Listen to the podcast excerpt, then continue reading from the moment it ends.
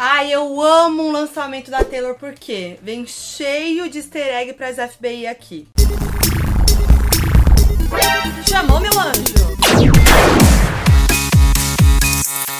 Olá, internet! Depois de muita espera e expectativa, o décimo álbum de estúdio de Taylor Swift, o Midnight, finalmente está entre nós. E o álbum chegou como, amores? Quebrando todos os recordes possíveis. Midnight simplesmente foi o álbum mais reproduzido mundialmente em 24 horas na história do Spotify, da Amazon Music e da Apple Music. E sobre as músicas, Anti-Hero e Lavender Haze se tornaram respectivamente a terceira e quarta músicas mais ouvidas em 24 horas da história do Spotify. E claro que Taylor Swift também entregou muitos easter eggs pro nosso foco em FBI aqui. Então cata sua pipoquinha e vamos de 20 fatos sobre Midnights. Taylor anunciou Midnights à meia-noite, a Midnight, kkk, do dia 28 pro dia 29 de agosto, na mesma noite que ganhou o prêmio de vídeo do ano no VMA 2022 pelo clipe de All Too Well. I will tell you more at midnight.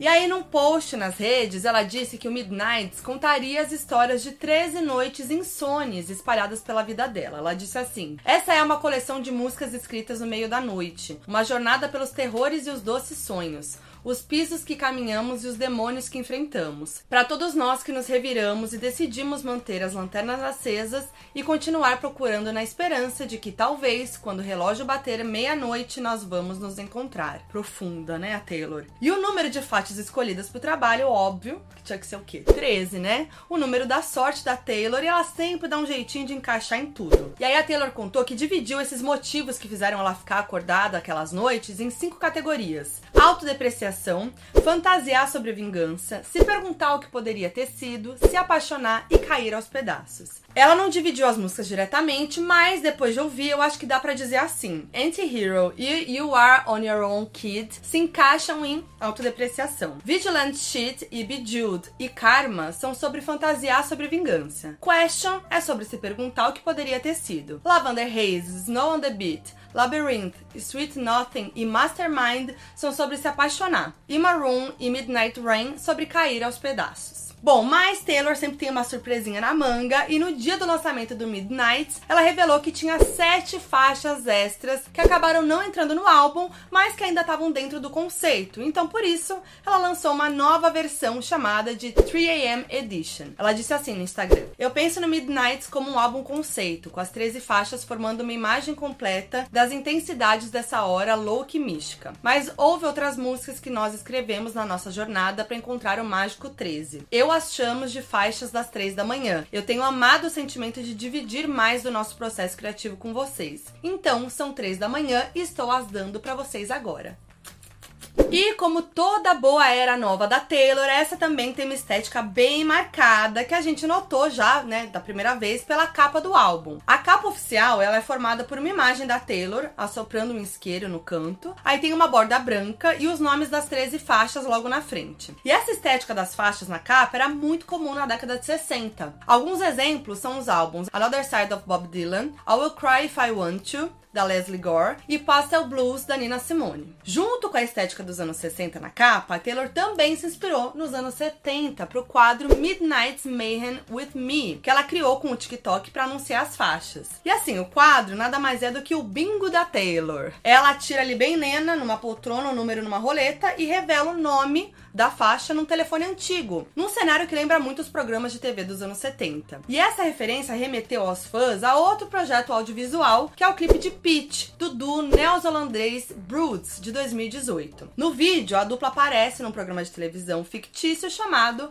Midnight with Mick Knight. Além da semelhança aí do título, né, o cenário do local mostra um relógio marcando meia-noite e um telefone antigo. Gente, isso não é coincidência não, tá? Porque o clipe tá justamente numa playlist do canal oficial da Taylor no YouTube, chamada Rap Tour and Friends, dando indícios aí de que ela já estava planejando que a referência fosse descoberta. Bom, bora falar dos bastidores agora. Dessa vez, Taylor trabalhou com seu parceiro de longa data, Jack Antonoff, como único colaborador principal para todas as faixas do Midnight, como produtor e compositor. O Jack é um produtor super reconhecido e entre as suas maiores parceiras de trabalho, além da Taylor, estão a Lorde e a Lana Del Rey. A Taylor começou a trabalhar com ele em 2014, quando ela se jogou de vez no pop com o 1989. E desde então os dois sempre estão juntos, mas essa foi a primeira vez que o álbum foi feito inteiro só pela dupla. Ó, das 13 faixas originais do Midnight, Jack só não participou da composição de Vigilant Cheat, que Taylor escreveu sozinha, e Sweet Nothing, que ela coescreveu com William Bowery, que é o pseudônimo do Joe, o namorado da Taylor. Bom, no Instagram a Taylor disse que eles estavam brincando com ideias e escreveram algumas coisas que amaram, mas que o Midnight realmente surgiu e se desenrolou quando seus parceiros, que são atores, fizeram um filme juntos no Panamá. E olha só isso, Jack namora a atriz Margaret Qualley, de Maid, que interpreta o pai romântico do namorado da Taylor, o Joey, no filme Stars at Noon, que deve estrear no Brasil em breve. E apesar do Jack ser o colaborador principal, ele e Taylor trabalharam com outros artistas também, e uma delas vocês já devem saber e estão esperando pra eu falar, que é a Lana Del Rey, claro. Taylor é muito fã da Lana e o Jack é super amigo dela, né? Depois eles terem trabalhado juntos tantas vezes. Então, uma hora essa parceria tinha que rolar. A Lana ajudou a compor e emprestou um pouco aí dos seus vocais pra Snow on the Beach. No Instagram, Taylor comemorou a parceria dizendo: Lana Del Rey, na minha opinião, é uma das melhores artistas musicais da vida. E o fato de eu existir no mesmo período que ela é uma honra e um privilégio. E o fato de que ela foi generosa o suficiente para colaborar com a gente é algo que eu vou agradecer pelo resto da minha vida. Eu a amo demais. Além disso, Lavender Haze e Karma contam com vários outros compositores de peso da indústria, mas o nome que realmente chama atenção na composição dessas duas músicas é o de ninguém mais, ninguém menos do que a atriz Zoe Kravitz. Sim, gente, a Zoe ela tem um pezinho ali na música por causa do pai, né, o Lenny Kravitz, e ela também tem um duo de eletropop chamado Lola Wolf, que já lançou discos em 2014 e 2020. Mas o que liga mesmo a Zoe e a Taylor é que recentemente ela tem trabalhado num álbum solo justamente com Jack Antonoff. E além disso, elas também passaram bastante tempo juntas aí durante a quarentena e acabaram se aproximando. Então, tudo, né? Mas além de compor, a Zoe também tá acreditada como backing vocal na faixa Lavender Haze. Eu amei. E temos mais um nome importante escondidinho nos créditos desse álbum. Depois de estrelar o curta de All Too Well, Dylan O'Brien continua trabalhando com a Taylor, amores. Ele é simplesmente o responsável por tocar a bateria na faixa Snow on the Beach que é a parceria com a Lana Del Rey. E aí ele também tá acreditado como os aplausos da plateia na faixa Question, ao lado do Jack Antonoff, do irmão da Taylor, que é o Austin Swift, e da irmã do Jack, a Rachel Antonoff. Gente, eu amei. Aplausos da, da plateia. Pega ali o Dylan, pega ali o irmão, a irmã, todo mundo que tá ali no set, já junta pra aplaudir. E a participação dele não foi planejada, não, tá? Em entrevista ao Jimmy Fallon, a Taylor contou como é que foi esse momento, que foi super de boas. Eles estavam lá bebendo vinho, ouvindo as músicas e de repente rolou. Oh, we haven't like recorded the drums for this one yet. See if you could see if you wanna. And he just and he played the drums on the song. Ele não comentou nas redes sociais diretamente sobre a participação, mas curtiu um tweet da cantora Gracie Abrams que dizia: Todo mundo diga obrigado a Taylor. Fofo, vai. Será que ele vai aparecer no clipe, gente? Fiquei com essa dúvida aqui. E falando em clipes, só pelo teaser dos clipes já dá pra ver que a Taylor mais uma vez investiu demais na produção, né? E o primeiro clipe da era foi o de Anti-Hero, que já chegou cheio de easter eggs pra nossa alegria. No vídeo a gente se aprofunda nas maiores inseguranças na vida da Taylor, assim como ela conta na letra da música. Ela disse assim no Instagram: Eu não acho que já me aprofundei tanto nas minhas inseguranças com tantos detalhes antes. Eu batalho contra a ideia de que minha vida se tornou grande de uma forma incontrolável e aí eu não me sinto como uma pessoa. Essa música é uma turnê guiada pelas coisas que eu tendo a odiar sobre mim mesma. E a gente vê mesmo os medos da Taylor expostos ali no clipe, começando por uns fantasmas que aparecem na casa dela usando acessórios que remetem a antigas eras da Taylor. Um deles tá com um chapéu de cowboy representando a era country da Taylor. O outro tá com um óculos de coração que representa a era red e o terceiro aparece com a orelha de gatinhos que ela usa no clipe de 22. left to my own devices. They come with E aí a cena em que a Taylor aparece gigante ali no jantar dos amigos remete a uma cena muito parecida no clipe de All Well. E isso pode representar que foi principalmente durante aquela época que ela se sentia tão diferente do ciclo de pessoas com quem ela convivia. Em outro momento, as duas versões da Taylor aparecem com um violão. Só que enquanto uma tá destruindo o violão, a outra tá tocando ali, rindo, plena, feliz. E esse é o mesmo violão que a Taylor usava durante a turnê Speak Now. E a cena pode representar a Taylor destruindo o Speak Now original Now, que não pertence mais a ela por conta da treta com a gravadora e o Scooter Brown, e tocando agora o Speaker Now Taylor's Version, dando a entender que essa pode ser a próxima regravação a ser lançada, será? Calma que eu já vou falar mais disso. Mais um easter egg fofo é durante a cena do banheiro, que tem um quadro de uma mulher no fundo. Essa mulher é a Marjorie, a avó da Taylor, sobre quem ela escreveu a música de mesmo nome no Evermore. E nessa mesma cena, Taylor sobe uma balança que pode simbolizar uma crítica aos padrões de beleza impostos aí, né, na sociedade, e também pode fazer uma referência ao fato dela já ter passado por transtornos alimentares, que eu também já vou entrar em mais detalhes aqui nesse vídeo já já. Nessa cena também tem um detalhe que os fãs brasileiros com certeza ficaram com aquele calorzinho no coração, que a Taylor ali do mal tá usando uma peça de roupa da marca brasileira Farm. Eu amei. E por fim, vamos falar sobre a cena do funeral, que é a mais bafa na minha opinião. Como eu disse, os filhos da Taylor aparecem discutindo ali pela herança e jogando verdades um na cara do outro. Inclusive tem um ali que é um DJ que eu fiquei até assim, hum, será que é um shade ali, né? Pro Calvin Harris? Mas assim, eu fui longe mesmo, eu acho. Até porque tem gente dizendo que esses dois ali representam o público, os fãs, né, da Taylor. Então, não sei, conta aí o que, que você acha. Bom, no clipe eles se chamam Preston e Shed, mas o nome que realmente vale ficar de olho aqui e prestar atenção é o da Nora, acusada de ter matado a Taylor, que se chama Kimber. Muito que bem, o nome ele podia ser qualquer nome, né? Não fossem por duas coisas. O clipe foi lançado em 21 de outubro, mesmo dia do aniversário da Kim Kardashian, que na real se chama como? Kimberly. E na mesma cena também fica em evidência um celular gravando toda a conversa, e foi justamente a Kim que gravou e depois vazou toda a conversa do Kanye com a Taylor em relação à música Famous em 2016. Já falei muito disso aqui no canal. E aí eu assim, se tinha alguma dúvida, essa coisa do celular para mim foi assim, ó, que fechou essa história. Mas tem mais um easter egg que pode gerar duas interpretações. A Kimber tá usando o vestido que a Taylor usou na Fearless Tour com o mesmo cabelo dela na época. E isso pode simbolizar os haters que sempre falam mal da Taylor, mas no final acabam copiando tudo que ela faz. Mas tem gente que acredita que pode ser referência ao fato da Kim ter usado o vestido da Marilyn Monroe no Met Gala, já que nas duas ocasiões ali uma pessoa tá usando o vestido de uma pessoa que morreu, entendeu? Não sei, eu acho que pode ser tudo isso, todas essas referências numa só. O que, vocês acham? E Taylor também já liberou o vídeo de Bejeweled.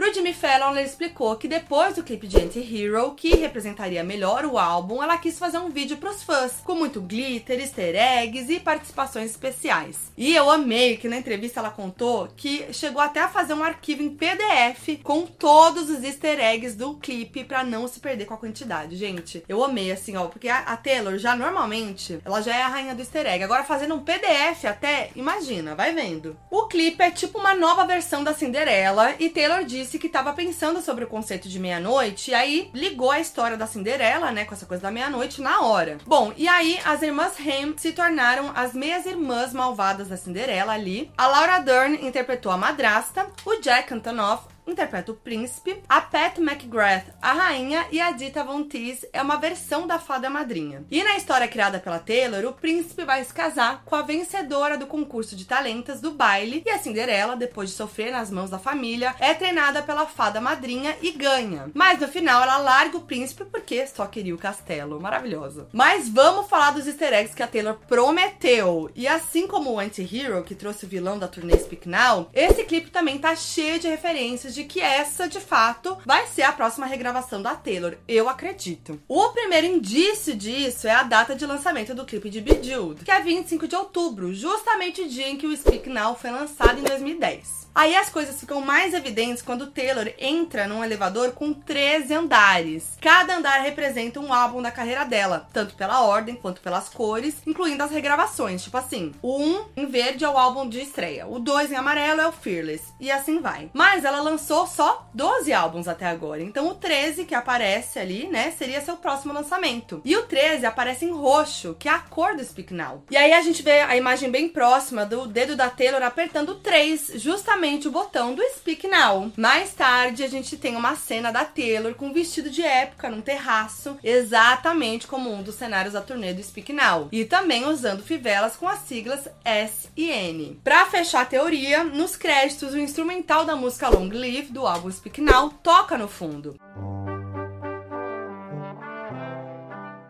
E aí, além disso, a cena da Taylor num castelo defendido ali por dragões combina muito com a letra da faixa que diz: Vida longa aos muros que derrubamos, como o reino brilhou para mim e para você. Vida longa às montanhas que movemos. Eu tive um momento da minha vida lutando com dragões a seu lado. Agora eu só quero saber se assim, se na nova versão de Speak Now vamos ter Paula Fernandes regravando Long Live. Essa que eu quero ver. Mas gente, um PS aqui pra produção desse clipe de Bejeweled que eu fiquei assim impressionado com todos os cenários, todos os efeitos, aquele castelo, os dragões, aquela cena das taças que ela e a Dita Von Teese estão dentro. Gente, é tudo muito lindo. Mas vamos seguir que tem mais referências desse clipe. Porque assim, apesar das grandes referências a Speak Now, quem tá ansioso pelas regravações do Reputation e do 1989, talvez não precise esperar muito também não. Porque assim que entra no elevador ali no clipe, a Taylor aparece com um manto cobrindo a cabeça exatamente da mesma forma que aparece no clipe de Ready for It do Reputation. Depois, quando volta do terceiro andar, ela aperta o 5, que representa o 1989. E aí, nesse momento, ela tá usando um estilo de cabelo e sharp muito parecidos com os do clipe de Wildest Dreams, justamente do quinto álbum. O clipe de Bejeweled também traz referências diretas a Taylor saindo da era folklore e Evermore. Logo no começo, ela tá com o cabelo preso, no mesmo penteado do clipe de Cardigan e usando um vestido parecido também. Aí a madrasta e as irmãs ainda comentam que ela tava em exílio, assim como a música do folklore Exile. Por fim, a Taylor ganha um relógio que faz uma contagem regressiva pro fim desse exílio. Gente, olha, assim, isso aqui foi só um pouco, tá? Eu falei assim, o principal, porque tem mais coisa aí nesse clipe, você pode adicionar aí nos comentários, porque assim, ela prometeu com o PDF de easter egg e entregou. Agora vamos para as letras das músicas do álbum Midnight e eu vou começar falando sobre um tema em comum entre várias delas, que é o relacionamento de seis anos de Taylor Swift e Joey Owen. A primeira faixa, Lavender Haze, já faz referência ao assunto. Taylor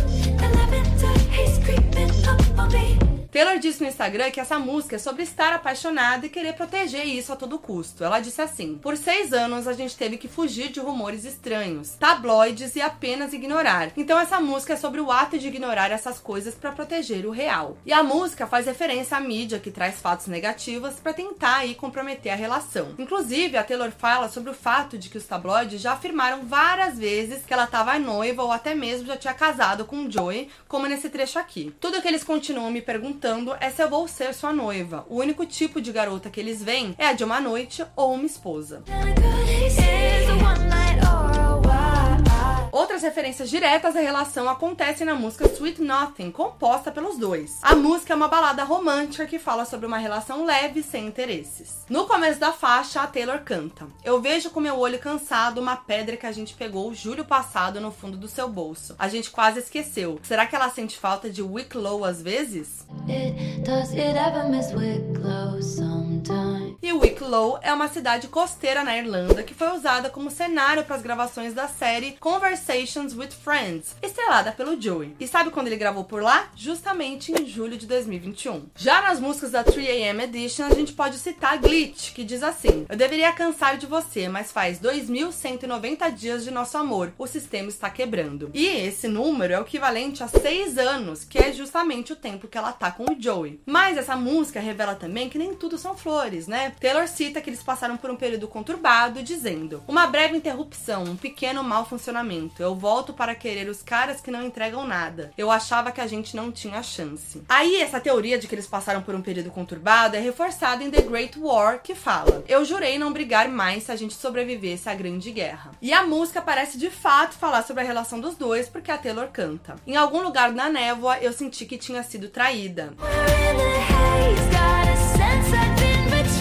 E névoa, nesse caso, é haze, a mesma palavra que ela usou para descrever a relação deles em Lavender Haze. E aí, né, Ufa, ela termina falando: Nós sobrevivemos à grande guerra, eu prometo que sempre serei sua. E também rolam referências a outros personagens e pessoas durante Midnight. A primeira delas é a Janet Jackson. Sim, em Snow on the Beach, Taylor canta. Eu nem falo com medo de estragar e nem me atrevo a desejar, mas seus olhos parecem discos voadores de outro planeta. Agora eu sou toda sua como Janet.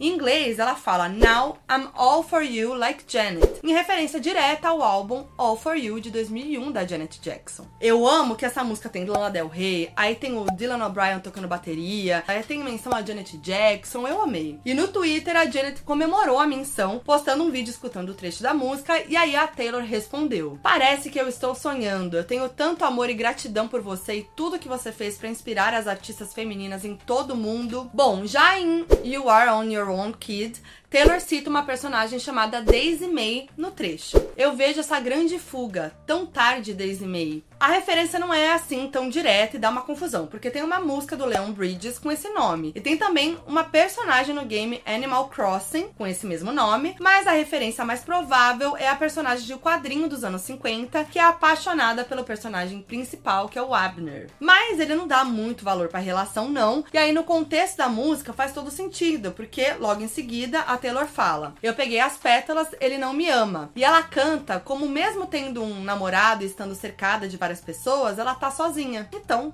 faz sentido. Nisso, a gente já pode então entrar em mais detalhes sobre a faixa You Are on Your Own Kid, a faixa 5 do Midnight. Isso é importante ressaltar porque a Taylor tem o costume de colocar suas músicas mais pessoais e vulneráveis como a quinta faixa dos álbuns, como já contei em outros vídeos aqui no canal também. Na letra, a Taylor canta: De respingos de água a cinzas de lareira, eu esperei eras para te ver lá. Eu procurei a festa com os melhores corpos, apenas para descobrir que você nunca se importou. Você está sozinha, criança, você sempre esteve.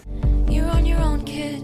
You always have been. Taylor também cita o verão passado e o fato de ter dado festas, o que fez muitas pessoas relacionarem essa música à era 1989, em que ela era muito mais aberta em relação à sua vida pessoal e o seu namoro com Calvin Harris. E também ela era conhecida pelo Squad, vocês lembram? Um grupo gigante de amigas, famosas e padrão, que até participou do clipe de Bad Blood. E apesar de parecer super popular nessa época, Taylor já contou que foi um período muito difícil e que só depois, principalmente por causa daquela treta com a Kim e com Kanye em 2016, ela viu que podia contar com pouquíssimas pessoas pessoas. E ela parece falar disso no seguinte trecho: Porque páginas viraram quando as pontes queimaram. Tudo que você perde é um passo que você dá. Então faça pulseiras da amizade, aceite e saboreie o momento.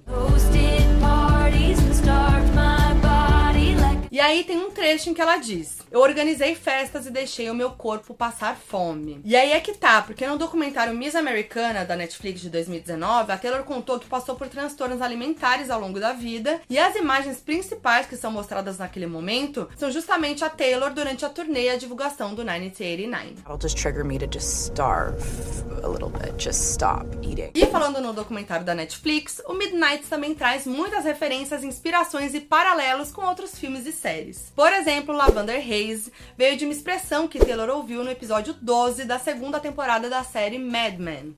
You're in the Lavender Haze. No vídeo em que ela explica o contexto da letra no Instagram, a Taylor disse que esbarrou na expressão Lavender Haze quando estava assistindo a Mad Men. Aí, pesquisando ali, ela descobriu que essa é uma frase comum usada nos anos 50 para descrever o sentimento de estar apaixonado. Tipo, se você tá nessa névoa de lavanda, isso significa que você tá nesse amor brilhante que te consome. E aí ela achou lindo, poético e colocou na música. Mas além da referência direta, a Taylor traz menções sutis também. Por exemplo, em Anti-Hero ela canta: Às vezes vezes eu sinto que todo mundo é um bebê sexy e eu sou um monstro na colina. Feel like Bebê sexy pode parecer estranho, mas não surgiu na cabeça de Taylor do nada e não. Na verdade, a expressão sexy baby vem do episódio 16 da quinta temporada da série 30 Rock, chamado TGS Odeia as Mulheres. No episódio, a personagem da Tina Fey, Liz Lemon, confronta uma nova roteirista do show dela, TGS, chamada Abby, que constantemente sexualiza demais ela mesma, enquanto usa uma voz fina e penteados infantis. E aí Liz fala para ela largar essa atuação de sexy baby e Abby responde: Voltando agora pra 1999, o filme Nunca Fui Santa também parece ter inspirado algumas expressões pro álbum. Tem duas cenas do filme que são citadas pra protagonista que a gente pode aí relacionar com as letras da Taylor. Em primeiro lugar, ela ouve: Have to know that you would be on your own. You can't come home que é a mesma expressão usada em You Are On Your Own Kid, que é a quinta faixa. Logo em seguida, a mesma personagem diz: And of course your parents have made it very clear that you are just not welcome home anymore. Então você vai ser deixada por conta própria. Left to your own devices, em inglês, mesma expressão que a Taylor canta em Anti-Hero. I should not be left to my own devices. You Are On Your Own Kid também pode trazer uma outra referência mais sutil. As piadas não tinham graça, eu levei o dinheiro. Meus amigos de casa não sabem o que dizer. Eu olhei ao redor em um vestido encharcado de sangue e vi algo que eles não podem levar embora. O vestido encharcado de sangue, a gente já remete ao quê? Carrie é estranha, né? Que é enganada ali, achando que virou amiga dos populares do colégio, mas se torna rainha do baile só porque eles planejaram uma pegadinha ali para ela. E aí, quando o sangue é despejado na cabeça dela, ela percebe que estava sendo enganada, o que tem tudo a ver com o contexto da música. E Midnight Rain é uma faixa que tá dividindo bastante os fãs sobre as referências. A música já começa surpreendendo por trazer a voz da Taylor mais grossa e bem alterada ali durante o refrão, que pode também simbolizar né, o contraste trazido na letra. Aqui a Taylor canta sobre um relacionamento em que ela queria algo muito diferente da pessoa. Ela diz: Ele era a luz do sol, eu era a chuva da meia-noite. O contraste continua no refrão. Eu parti o coração dele porque ele era legal. Ele queria o confortável, eu queria a dor. Ele queria uma noiva, eu estava fazendo meu próprio nome, buscando a fama. Ele continuou o mesmo. E o contexto fez muitos fãs relacionarem a música ao Tom Hiddleston, com quem a Taylor namorou por cerca de três meses entre junho e setembro de 2016, logo depois de terminar com Calvin Harris e pouco antes do namoro com Joey. Em Getaway Car, uma música que é associada ao Tom, Taylor fala que usou ele para sair do relacionamento anterior e depois o abandonou. Além disso, alguns tabloides daquela época afirmaram que o Tom de fato estaria planejando pedir a Taylor em casamento, como ela menciona na música. Mas tem o outro lado também, tem gente que acha que a música seria pro Taylor Lautner, com quem ela namorou em 2010. Gente, eu sempre esqueço que esse namoro existiu. Mas enfim, isso porque em Back to December, a Taylor admite que errou em terminar com ele, porque ele oferecia uma boa relação para ela e que não fez nada de errado, que combina com um trecho da música em que ela diz: Eu parti o coração dele porque ele era legal. E a luz do sol mencionada na música também pode se associar ao Taylor, porque na época do namoro ele tava em crepúsculo e o Jacob era muito associado a ser quente e um sol na vida de Bella. Achei aqui que pode ser um pouco de viagem demais, mas assim, se tratando de Taylor, tudo pode estar relacionado, né? O trecho em que a Taylor diz que estava fazendo o próprio nome buscando a fama pode indicar que fosse algo no começo da carreira dela, mais próximo da época do namoro com o Taylor do que com o Tom. O que, que vocês acham? Vão comentando, hein? Não me deixa a fã ficar sozinha. Já Question, a sétima faixa do disco, expõe várias perguntas que Taylor faz, possivelmente para um ex, em que o relacionamento podia ter sido diferente. A música começa com I Remember, uma frase que a Taylor repete muitas vezes na faixa Out of the Woods, do 1989. I remember. I remember. E olha só como faz sentido. Out of the Woods está acreditada como interpolação de Question, ou seja, a melodia dela foi usada pela Taylor na composição de uma outra maneira. Bom, isso já é assim bem interessante pelo fato de que Out of the Woods é uma música que a maioria dos fãs acredita ser sobre Harry Styles, mas não só isso. Outras evidências da letra de Question indicam que ela realmente pode ter escrito sobre o relacionamento que eles tiveram. No começo ela canta: Boa garota, garoto triste, cidade grande, escolhas erradas. Algo que remete à letra de Style, em que a Taylor canta: Eu tinha aquela fé de boa garota. No refrão, ela ainda fala: Posso te fazer uma pergunta? Alguém já te beijou no meio de um lugar lotado? O que você fez? Você foi embora da casa dela no meio da noite? Você gostaria de ter se esforçado mais quando ela disse que era muita coisa? Você gostaria de ainda poder tocá-la? O que muitas pessoas associaram ao beijo que Taylor e Harry deram no meio da Times Square na virada de ano novo de 2012 para 2013. Agora vamos para Vigilant Shit, que é a música de vingança do álbum, numa vibe bem Reputation. E sério, uma das minhas preferidas, que eu amo, que é a Taylor debochada. Eu amo. Taylor já começa daquele jeitão. Fácil delineado gatinho, afiado bastante para matar um homem. Eu não me visto para mulheres, eu não me visto para homens. Recentemente eu tenho me vestido para vingança. I'm just. Tra é a música da escorpiana, né? Ela é capricorniana, mas eu sou escorpiana. Então eu gostei. Bom, essa é uma música que muitas pessoas, inclusive euzinha aqui, acreditam que seja para Scooter Brown. Sim, o empresário que comprou o catálogo com todas as músicas da Taylor em 2019, motivo que fez ela decidir regravar todos os seus discos. Muito que bem, vamos aos indícios. Esse trecho aqui, por exemplo. Ela precisava de prova, então eu dei. Ela tinha um envelope. De onde você acha que ela conseguiu? Agora ela fica com a casa, com as crianças, fica com orgulho e você me imagina próxima da sua ex-mulher. Scooter separou da esposa em julho de 2021, depois de sete anos de casamento. E apesar de em comunicados oficiais eles terem afirmado que a separação foi amigável e tal, existem rumores de que ela teria descoberto uma traição. Aí depois da briga, o Scooter pagou mais de 20 milhões de dólares para ela na divisão de bens e ainda ficou acordado uma pensão de 60 mil dólares por mês para os filhos. Então se liga bastante com esse trecho. O segundo trecho da música que leva a scooter é esse aqui. Ele estava cheirando linhas e ultrapassando todas as minhas. Alguém contou seus crimes de colarinho branco ao FBI.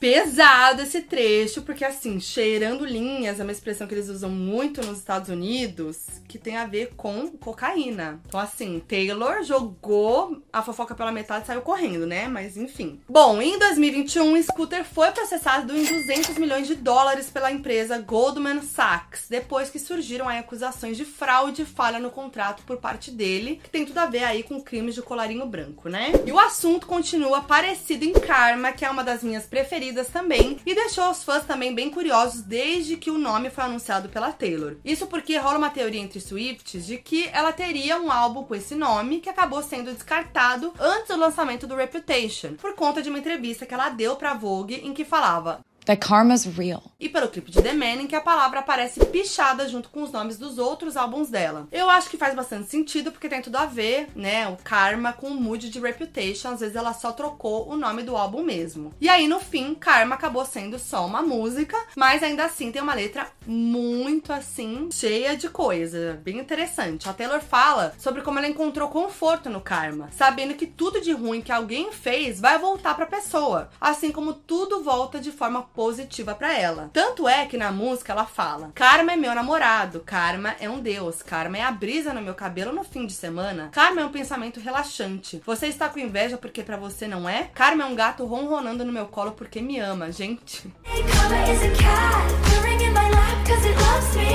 E na letra ela também parece mandar indireta para alguém que usou outras pessoas para chegar na posição em que tá. E aí tem tudo a ver também com Scooter Brown, né? Então pode ser também que seja uma indireta para ele, porque ela faz uma analogia de que a pessoa teria roubado o trabalho dela. Ela até fala assim: Menino Aranha, rei dos ladrões, minhas moedas fizeram sua coroa. Me engane uma vez, me engane duas vezes. Você não sabe que dinheiro não é o único preço. Menino Aranha, no caso, é Spider-Boy, em inglês, que a sigla é SB, justamente a mesma de Scooter Brown. Mandou, mandou. Mais claro que isso, sei lá. E sabe o que eu amo? Que a Taylor, ela dá indireta, ela não deixa nada claro. Então, assim, ninguém pode nem processar a Taylor. Então, ela tá lá bem plena, sendo o quê? Inteligentíssima, fazendo letras maravilhosas, que estão ali no ar. Quem pegou, pegou. Mas vamos aqui, ó, trazer a pombinha da paz, deixar o clima mais leve, pra falar sobre Mastermind, última faixa da versão oficial do álbum, que fala sobre como a Taylor planejou cada detalhe pro relacionamento dela com o Joey acontecer. E essa é uma letra bem legal de analisar analisar porque contrasta com outras vezes que Taylor falou sobre o assunto como se tivesse sido uma obra do destino. Porque, por exemplo, em Invisible String do Folklore, ela fala, né, que ai, não é lindo pensar que todo esse tempo tinha uma linha invisível conectando você a mim. Em Paper Rings, ela canta: Eu odeio acidentes, exceto quando a gente foi de amigos para isso. Como se assim, de repente estamos namorando do nada. Já em Mastermind, ela brinca com a ideia. Era uma vez os planetas e destinos e todas as estrelas se alinhando. Eu e você acabamos estávamos no mesmo lugar na mesma hora. E se eu te disser que nada disso foi acidental, e a primeira noite que eu te vi, nada ia me parar. E se eu te disser que eu sou uma gênia e agora você é meu, foi tudo planejado, gente.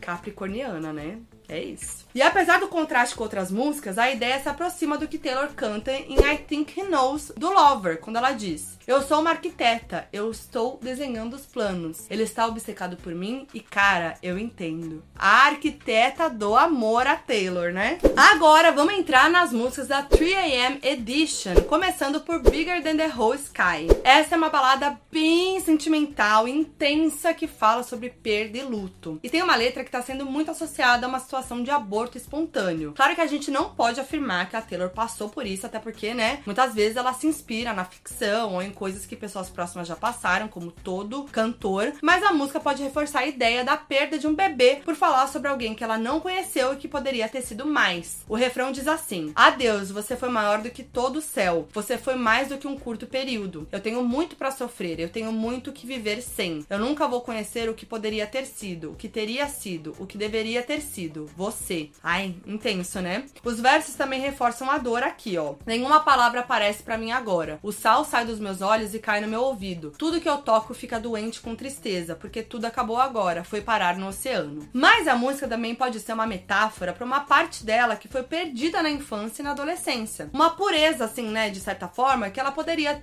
ter perdido por conta de alguns relacionamentos anteriores, por causa da fama e tudo mais. Isso porque a expressão could've, would've, should've, que ela repete nessa música, é justamente o título da 19 faixa. E nessa faixa, a Taylor de fato fala sobre um relacionamento amoroso em que ela perdeu uma parte de si mesma. Num trecho, ela diz: Anos derrubando os cartazes um do outro, eu e você, vivendo pela emoção de acertar onde dói. Me devolva a minha adolescência, era minha em primeiro lugar. Essa é uma música associada ao namoro de de Taylor Swift com John Mayer. Eles namoraram quando a Taylor tinha 19 anos, ele tinha 31 e a Taylor sofreu muito com o término. E justamente nessa música ela fala sobre ter 19 anos. E olha só, essa é a 19 faixa de Midnights. Taylor conecta tudo. Eu teria continuado de joelhos e com certeza nunca teria dançado com o diabo aos 19. E a verdade honesta de Deus é que a dor era o paraíso. E agora que eu cresci, eu tenho medo de fantasmas. As memórias parecem armas. E olha só como os fantasmas conectam com o quê? Lá com Anti-Hero, que estão no, nos clipes, que é o medo da Taylor. Tudo se une. Forte essa letra, né? As memórias parecem armas poético. Bom, a letra ainda fala sobre alguém que fingiu que ela não existia depois do término, parecido com o que Taylor canta em The Story of Us, música do Speak Now associada ao John. Mas bora falar sobre outro ex agora em High Infidelity. Na faixa, a Taylor parece admitir que não foi fiel no antigo relacionamento. Na letra ela diz: alta infidelidade, coloque suas músicas e se arrependa de mim. Eu entortei demais a verdade nessa noite. Eu estava dançando ao redor dela. Em seguida, aparece o verso que dá indícios sobre quem ela tá falando. Você realmente quer saber onde eu estava no dia 29 de abril? E o que rolou nessa data? Muito que bem! 29 de abril de 2016 foi a data de lançamento da faixa This Is What You Came For, do Calvin Harris, que foi coescrita pela Taylor Swift. Então, quando a gente liga tudo, parece que ele está falando do relacionamento com Calvin Harris. O tema de traição continua depois e em outro momento ela diz: Você sabe que há formas diferentes de matar alguém que você ama. O jeito mais lento é nunca amá-lo o suficiente. Esse trecho poderia ser sobre os dois lados da relação, mas pode ser o motivo pelo qual a traição teria acontecido, né? Já que se relaciona ao tema de Bejeweled, a faixa 9 do Midnight. Nela, Taylor fala sobre estar em um relacionamento com alguém que não te valoriza o suficiente. Em um trecho, ela até deixa claro falando assim: colocar alguém em primeiro lugar só funciona quando você tá no top 5 dele. Eu amei essa frase. Essa frase é aquela que você bota no status do WhatsApp, sabe? Pra dar indireta. As músicas parecem estar ainda mais relacionadas quando a Taylor canta em Bejeweled. Acredite que eu ainda brilho. Quando eu entro no lugar, eu posso fazer todo o ambiente brilhar. Quando eu conheço a banda, eles perguntam: Você tem um homem? E eu posso dizer que não me lembro. Agora aqui, gente, uma viagem minha mesmo. Esse trecho me remeteu à letra de This Is What You Came For, que fala: Uma chuva de raios atinge cada vez que ela se move e todo mundo está olhando para ela. Ai, gente, eu achei que tem a ver. Achei que tem uma coisa aí no ar. Viajei? Não, tá. Não tem? Essa coisa ela entrar e todo mundo olha pra ela, ela brilha.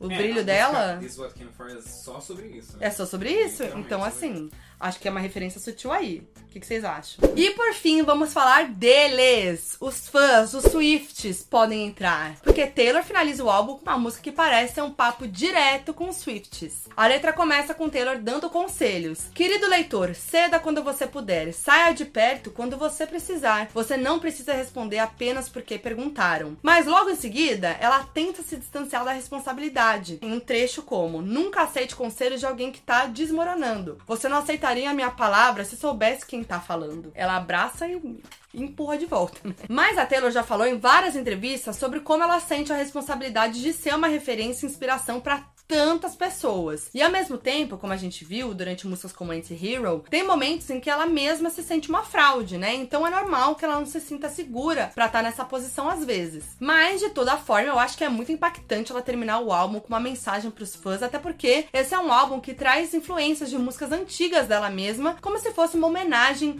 pra quem tá com ela aí há mais tempo, né? Eu até acho que, que tem letras ali que falam de relacionamentos antigos que não é nem pra falar dos relacionamentos, mas sim ligar com fases, com outras eras dela e com outras músicas. Por exemplo, a gente já falou sobre a interpolação de Out of the Woods em Question, né? Mas a gente também pode ver semelhanças aí em outras faixas dela, como Lavender Haze com I Think He Knows, do Lover, Maroon com King of My Heart e Karma com I Did Something Bad, do Reputation, Snow on the Beach com Illicit Affairs e The Great War com Betty, do Folklore. Então, assim, ó, ouve aí um trechinho, ouve, compara as músicas e me diz aí se vocês concordam. Your screw top rose.